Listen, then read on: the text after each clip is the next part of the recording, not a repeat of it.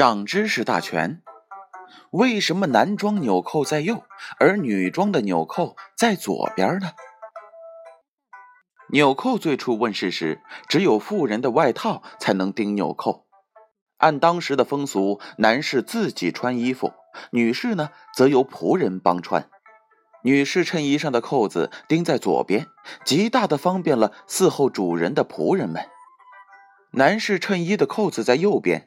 除了自己穿衣服，还因为用右手方便拔出挂在左腰的佩剑，这样就不容易被衬衫兜住了。诺贝尔奖为什么没有数学奖？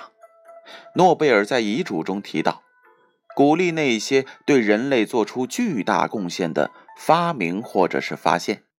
他不认为数学是人类可给以得意的实践科学。因而，数学被排除在诺贝尔奖之外。其实啊，诺贝尔曾经向一位女士求婚，而她却嫁给了一位名叫米泰莱弗勒的数学家，还共同欺骗了诺贝尔。诺贝尔终身未娶，他恨透了数学。所以呢，大家就知道了为什么诺贝尔奖里没有数学奖了。咱们再来说一说本命年为什么要穿红。风水卫理学认为，逢本命年时，生肖守护神要去天庭参拜，按现在的说法，就是要述职。这时对人的保护就会减弱，妖魔鬼怪就会乘虚而入。红色呢，能够驱邪避灾，这与过年贴春联的来历也有关联。所以呢，人们用穿红衣服、系红腰带来去灾避邪。后来被人们发扬光大，连内裤、袜子都要穿红色的了。百家姓开头四姓为什么是赵、钱、孙、李？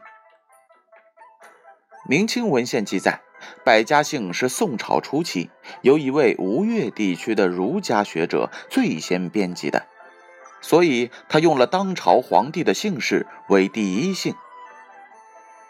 五代十国时期，吴越国的国王姓钱，孙呢是宋朝皇族妻妾的姓，李是后唐皇帝李后主的姓氏，这就是百家姓开头字姓赵、钱、孙、李次序的由来了。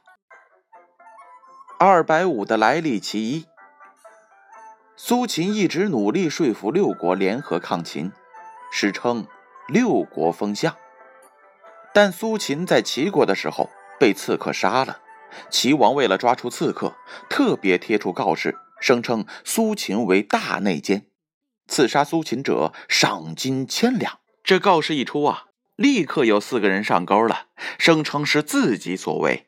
齐王正恨得刺客牙痒，怒称：“千两黄金，每人两百五，顺便把这四个两百五推出去砍了。”长知识大全，建勋叔叔先为大家分享到这儿，我们下回见。